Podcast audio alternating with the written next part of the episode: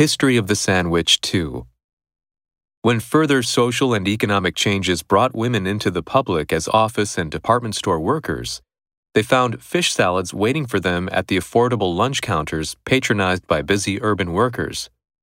Unlike the ladies' lunch, the office lunch hour had time limits. So lunch counters came up with the idea of offering the salads between two pieces of bread, which sped up table turnover and encouraged patrons to get lunch to go. When canned tuna was introduced in the early 20th century, lunch counters and home cooks could skip the step of cooking a fish and go straight to the salad.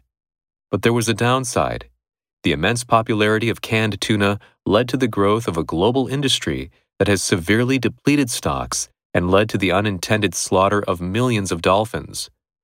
A clever way to use dinner scraps has become a global crisis of conscience and capitalism. Turnover The company has a turnover of $9 million. To go.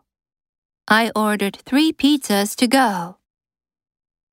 Downside The only downside is that the drug is expensive. Immense we are facing immense challenges. Deplete. Their funds are being depleted. Slaughter. Over 100 lambs were slaughtered. Conscience. He was feeling pangs of conscience.